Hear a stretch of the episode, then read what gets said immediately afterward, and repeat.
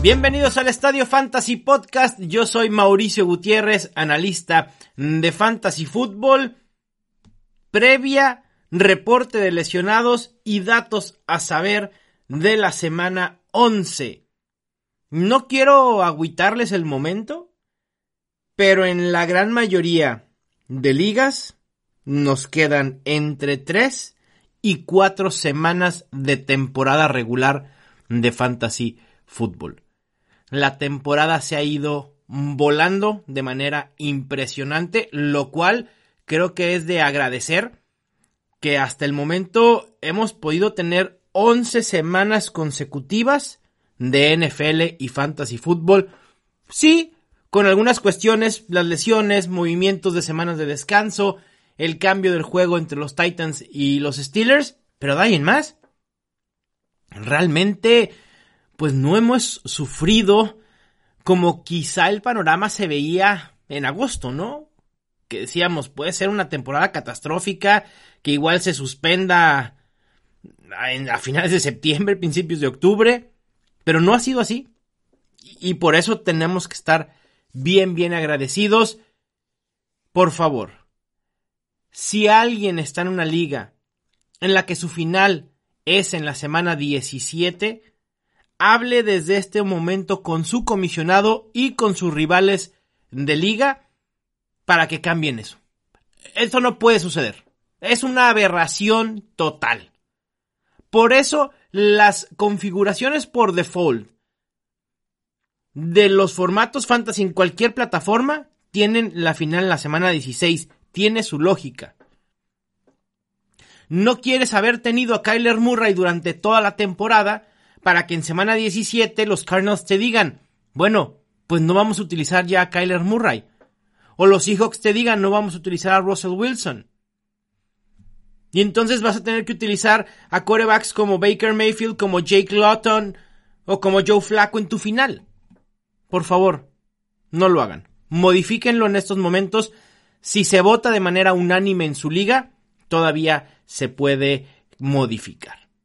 Y bueno, este jueves por la noche tenemos un juegazo entre los Cardinals y los Seahawks precisamente. Justo por eso puse la, el, ejemplo con, con, los corebacks Kyler Murray y Russell Wilson, ¿no? Luce probablemente el mejor Thursday Night Football de la temporada. Pero bueno, vamos con los lesionados de esta semana. En la posición de corebacks están descartados Drew Brees y Garner Minshew están cuestionables y habrá que monitorear su estatus antes del domingo, Drew Locke y Sam Darnold, y cuestionables, pero sí espero que jueguen, Teddy Bridgewater. En cuanto a corredores, está descartado Christian McCaffrey. En los que están cuestionables y habrá que seguir su estatus, especialmente lo que suceda en la práctica del viernes, son Joe Mixon, Duke Johnson y Jalen Richard. En cuanto a Chris Carson, es muy probable que el día de hoy, en unas horas, sea descartado para jugar. En cuanto a los cuestionables que esperaría jueguen sin ningún problema, están Alvin Kamara, Ezekiel Elliott, James Robinson, Damian Harris y el running back de hoy de Seattle, Carlos Hyde. En cuanto a wide receivers, el único que hay que monitorear es la Vizca Chenault. En cuanto a los que están cuestionables, pero espero que jueguen, Calvin Ridley, Tyler Lockett, Jerry Judy, Kenny Goladay tiene muchas posibilidades de, de regresar esta semana, Marvin Jones, Davante Adams y Allen Lazard. Como que las lesiones comienzan a ser un poco más benévolas. ¿Se acuerdan hace un par de semanas cómo teníamos un listado amplísimo? Esta semana la realidad es que son pocos los que están en el reporte de lesionados. En cuanto a tight cuestionables a monitorear, Irv Smith y Jack Doyle. Aquí voy a agregar a Zach Ertz. Es poco probable que pueda jugar en semana 11. Yo esperaría su regreso para la 12. En cuanto a cuestionables que espero jueguen sin problema, Noah Fant, Robert Tonian y Mo Ali Cox. Pasando a la sección de rankings, ya saben, me iré posición por posición. En los corebacks, el top 20. algunos sleepers que pudieran estar fuera de ese top 20, que regularmente no, no suele pasar. Y luego nos vamos con running backs, wide receivers y tight ends. Y al último cerramos con defensas y kickers. En el puesto número uno no hay alguien más. No puede ser otro. No, no es Pat Mahomes, mucho menos Lamar Jackson. Tampoco Russell Wilson. Kyler freaking Murray. Si a mí alguien me dice que Kyler Murray no debería estar en la conversación para MVP, perdón, pero está en un error. Y yo sé que muchos dicen, ah, pero es que el récord de su equipo no se traduce en lo que ha hecho en el terreno de juego. Pues sí, pero ¿y qué tiene? Lo que ha hecho Kyler Murray ha sido impresionante. Mejores números de los que tenía Lamar Jackson el año pasado. Y Lamar Jackson fue unánime MVP. En Fantasy ni se diga. Está teniendo temporada histórica. En el puesto número 2 tengo a Pat Mahomes. En el 3 a Russell Wilson. En el 4 a Justin Herbert. En el 5 Ben Roethlisberger les voy a pasar el listado de corebacks con más puntos fantasy totales que el Big Ben en las últimas tres semanas. Aaron Rodgers, Josh Allen, fin de la lista. En el puesto 6 tengo a Lamar Jackson y para completar el top 12 están Aaron Rodgers, Deshaun Watson, Matt Ryan. En el puesto 10 tengo a Cam Newton. Los Texans es el equipo que más yardas por tierra por juego permiten esa temporada con 167.4. Cam Newton es el coreback 3 en acarreos, el coreback 1 en acarreos por juego, el coreback 1 en acarreos en zona roja con 25, el coreback 4 en yardas terrestres y el coreback 2 en touchdowns por tierra. En las últimas tres semanas, Cam Newton es el coreback 8 en puntos fantasy por juego. En el puesto 11 tengo a Tom Brady. En el 12, sorpresa, quizá no, James Winston, señores. El líder en intercepciones el año pasado hace su debut en el top 12 porque será quien supla a Drew Brees. Si Sean Payton se empeña en utilizar a Tyson Hill, habrá perdido mi respeto como coach. James Winston es el mejor coreback suplente en toda la NFL. Recuerden que el año pasado fue líder en yardas y fue el segundo en touchdowns. Pero la gente se queda con lo de las intercepciones. Sí, bueno, es parte de, James Winston. Esos errores, pero con todo lo bueno que puede hacer y con ese brazo que tiene, wow. Creo que los Saints se pueden ver mejor con James Winston que con Drew Brees. Perdón, y, yo sé que aquí muchos me van a querer crucificar por lo que estoy diciendo. Pero es la realidad. Y James Winston tiene un, enfrentamiento inmejorable para tener su debut como titular en los Saints. En 2019 promedió 19.1 puntos fantasy por juego, equivalente a ser top 12, top 15 este año. Y aunque me gusta mucho su potencial, no lo veo como un coreback top 8 o top 5 porque yo espero que Peyton lo limite un poco y lo utilice más como manejador de juego que contrario a lo que sucedió el año pasado con Bruce Arians, que era lanza a lo bruto. Empezando con los corebacks 2, es decir, puestos a partir del 13, tengo a Carson Wentz, a Joe Burrow, Matthew Stafford, Derek Carr, Kirk Cousins, Ryan Tannehill y Tua Tango Bailoa. Estos corebacks del 3 al 19 me parecen utilizables, dependiendo la situación de cada equipo. Y a partir de ahí, creo que es mejor ni siquiera voltear a ver a Teddy Bridgewater, a Philip Rivers, a Jared Goff, Alex Smith, Andy Dalton, etc. En cuanto a la posición de running backs, el top 12, más bien el top 10 lo conforman Dalvin Cook, Alvin Kamara, Derrick Henry, Aaron Jones, Miles Sanders, DeAndre freaking Swift. Me encanta DeAndre Swift, me encanta esta semana, fue caballo de batalla, sus snaps han ido aumentando cada semana, los toques igual, ha relegado a Adrian Peterson, por fin, no sé qué estaba esperando Matt Patricia. y enfrenta a una de las peores defensas contra la carrera, los Panthers. En el puesto 7 a Josh Jacobs, Nick Chubb luego, James Conner después y Mike Davis en el 10. Y quizá aquí muchos se vayan a sorprender, porque ya lo percibí en redes sociales. Por ahí hasta, ya, saben los haters, ¿no? Típico. ¿Cómo es posible que aconsejes a Mike Davis porque ha tenido tres semanas muy malas? Sí, es la realidad. O sea, el que lo aconsejen no quita que no vea que haya tenido tres malas semanas. La semana pasada jugó 52% de snaps y tuvo 65% de toques. El problema ha sido que no ha sido eficiente como lo fue al principio. En sus primeros tres juegos promedió 4.9 yardas por acarreo y 1.7 yardas por ruta recorrida. En los últimos cuatro ha promediado 3.6 yardas por acarreo y 0.6 yardas por ruta recorrida. Pero pónganse a ver el roster de los Panthers. Y salvo Mike Davis, no hay absolutamente más nadie que pueda tener las oportunidades para suplir a Christian McCaffrey. Y el enfrentamiento que tienen los Panthers es inmejorable. Los Lions en los últimos tres juegos han permitido 452 yardas terrestres y 6 touchdowns y 225 yardas recibidas y 3 touchdowns. De hecho, me parece tan inverosímil la, la estadística que en estos momentos, si escucharon un clic de mi computadora es porque de verdad tuve que ir a revisar los números.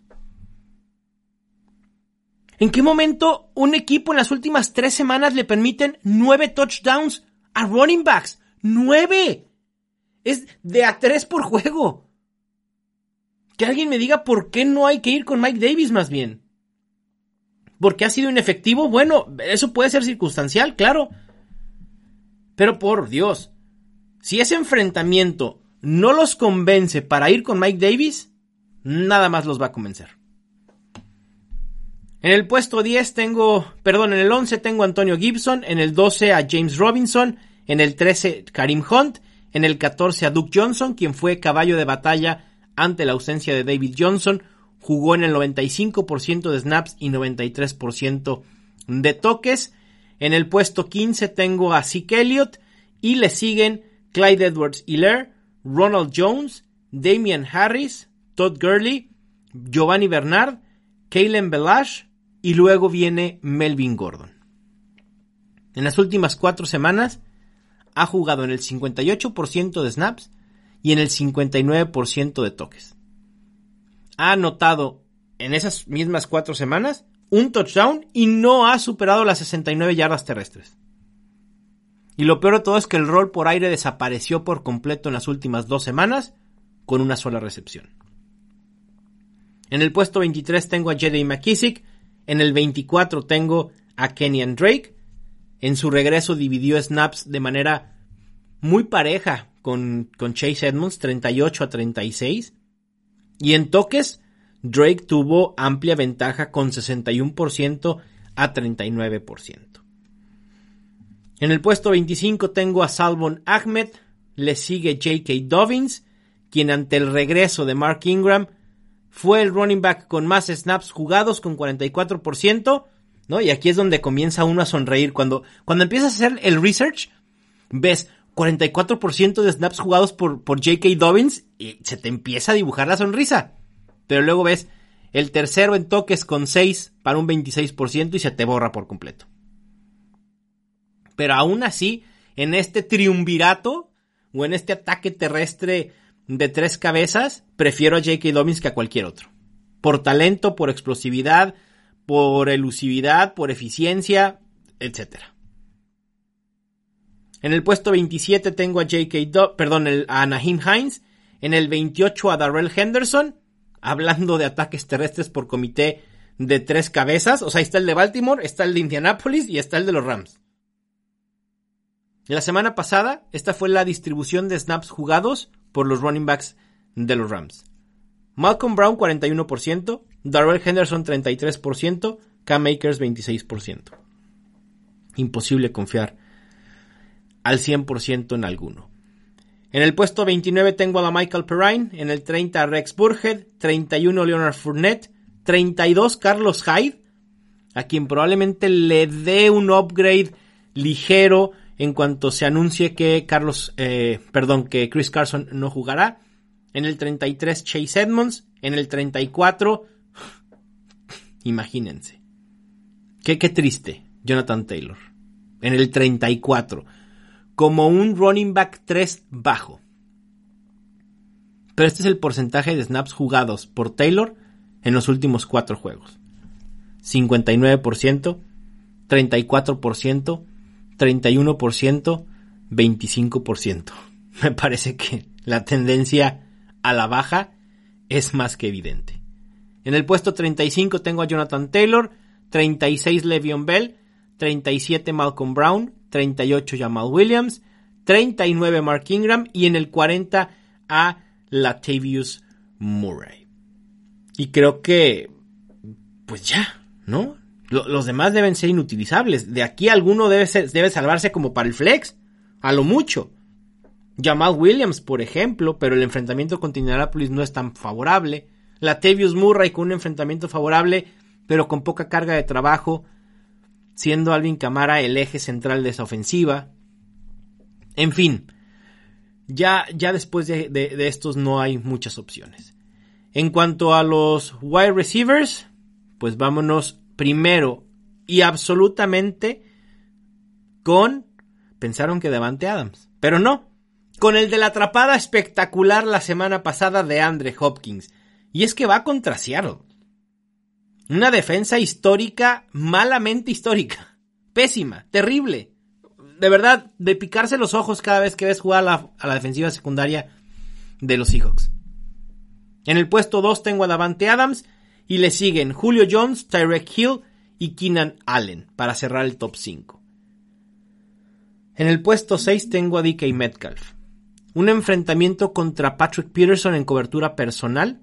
El ha permitido, perdón, el cornerback ha permitido un 65% de pases completos lanzados hacia él. Por nombre pudiera ser que parezca como un enfrentamiento complicado, pero no lo es. Así que ni se preocupen por DK Metcalf.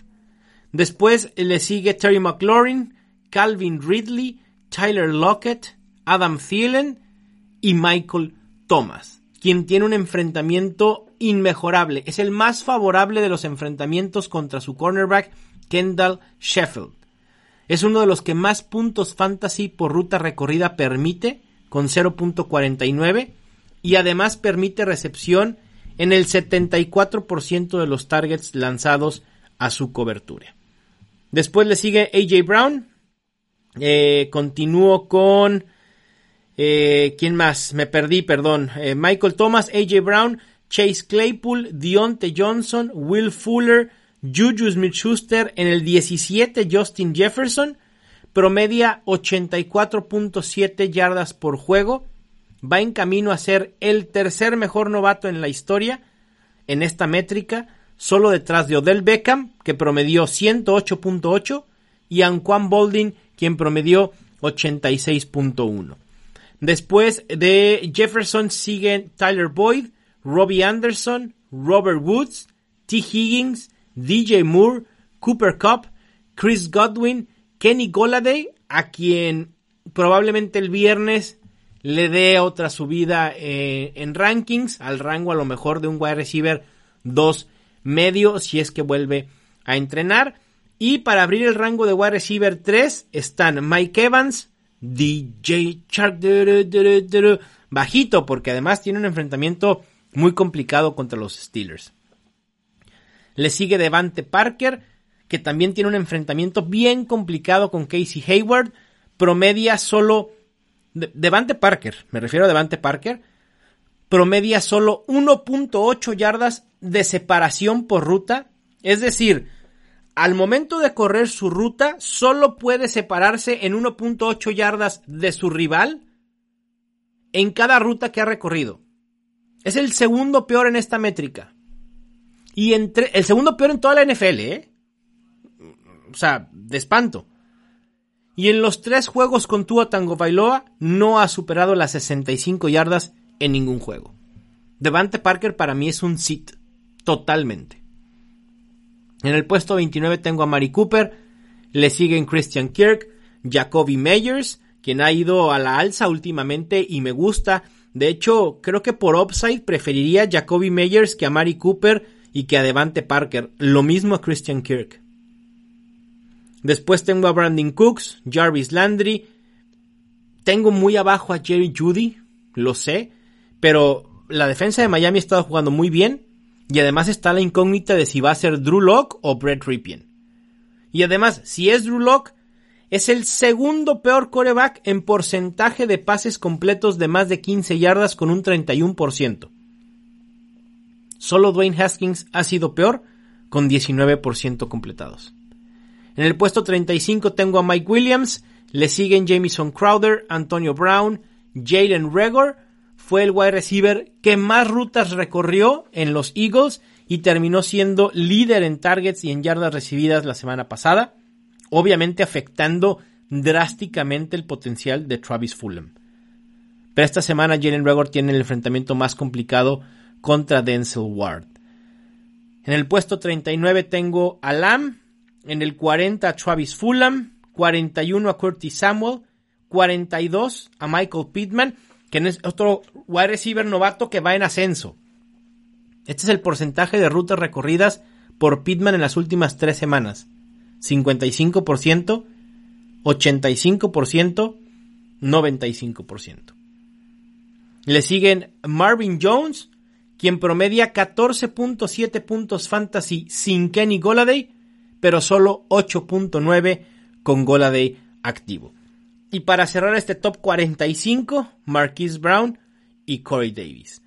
Todos los demás wide receivers solo son utilizables en caso de extrema emergencia.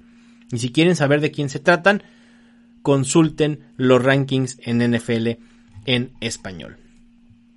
En la posición de tight end, antes quería decir Travis Kelce, Darren Waller y los demás, pero creo que ahora es Travis Kelce y los que siguen. El panorama de los Titans ha sido desolador, pero eh, impresionante. Ya sé que todas las, todas las temporadas decimos lo mismo, o por lo menos las últimas tres, pero 2020 eh, ha sido brutal. En la semana 10, ningún Titan superó las 70 yardas ni los 13.5 puntos fantasy. Richard Rogers, con 4 recepciones y 60 yardas, terminó en el top 10. Patético. Eh, feo, feo el panorama. En el puesto número 1 tengo a Travis Kelce.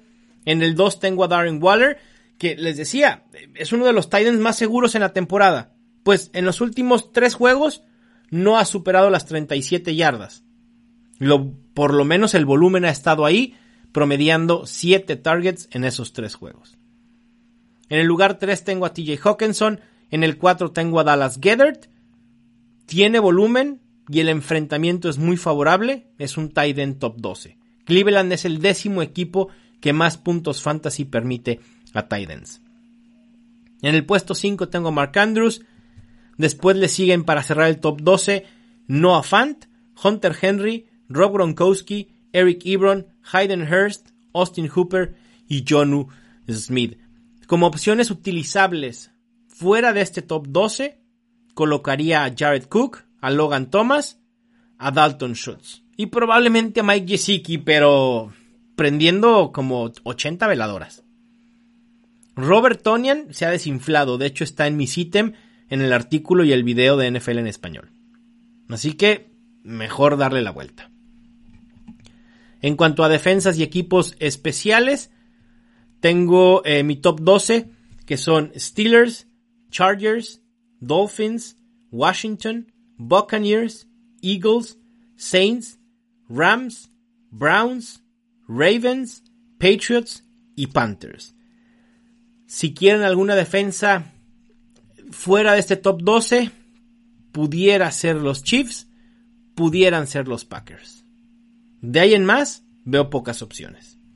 En cuanto a los kickers, mi top 12 se conforma por Harrison Butker, Will Lutz, Justin Tucker, Jason Sanders de Miami, John Woo Koo de Atlanta, Rodrigo Blankenship, Zane González, Chris Boswell, Matt Prater, Michael Batchley, Daniel Carlson y Ryan Suckup. Y pasemos entonces a los datos a saber que ya compartí en el artículo de Tendencias Fantasy. Entonces, si ya leyeron eso el miércoles o el jueves, seguramente ya sabrán a qué me refiero. Kyler Murray lleva 10 touchdowns por tierra en lo que va de la temporada. Necesita 5 más para romper el récord establecido por Cam Newton en 2011. En las últimas 5 semanas promedia 33.5 puntos fantasy por juego 7.6 más que el segundo lugar, Justin Herbert.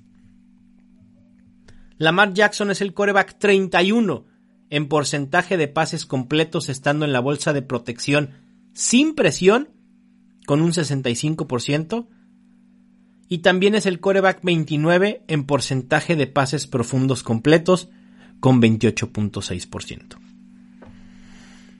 En los últimos cuatro juegos que han estado activos ambos, Nick Chubb promedia 19.2 puntos por juego, mientras que Karim Hunt 16.2. En esas cuatro semanas, ambos han terminado entre los 24 mejores running backs. En las últimas dos semanas, Devin Singletary promedia por juego 5 toques, 8 yardas terrestres y 14 yardas recibidas. Ha tenido el 34% de los toques totales es candidato a ser soltado. En fantasy, no por su equipo. Aclaro. Josh Jacobs promedia 21.1 puntos fantasy por juego cuando los Raiders ganan, pero solo 9.6 cuando su equipo pierde. O sea que creo que aquí pudiéramos establecer un tipo de algoritmo. Si creen que los Raiders van a ganar, utilicen con confianza a Josh Jacobs. Si creen que van a perder, quizá quieran ver, voltear a ver otras opciones. Solo Dalvin Cook, Alvin Kamara y Derrick Henry han generado más puntos fantasy que de Andre Swift en las últimas cinco semanas de la temporada.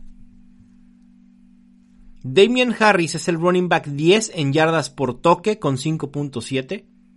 El running back 5 en porcentaje de acarreos de más de 15 yardas con 7.1% y esto es en lo que va de la temporada, y además promedia 78.5 yardas terrestres por juego, solo superado por Dalvin Cook, Derrick Henry, Nick Chubb y Miles Sanders. En las últimas cuatro semanas es el running back 19 en puntos fantasy por juego. No hay necesidad de utilizar a Sonny Michel.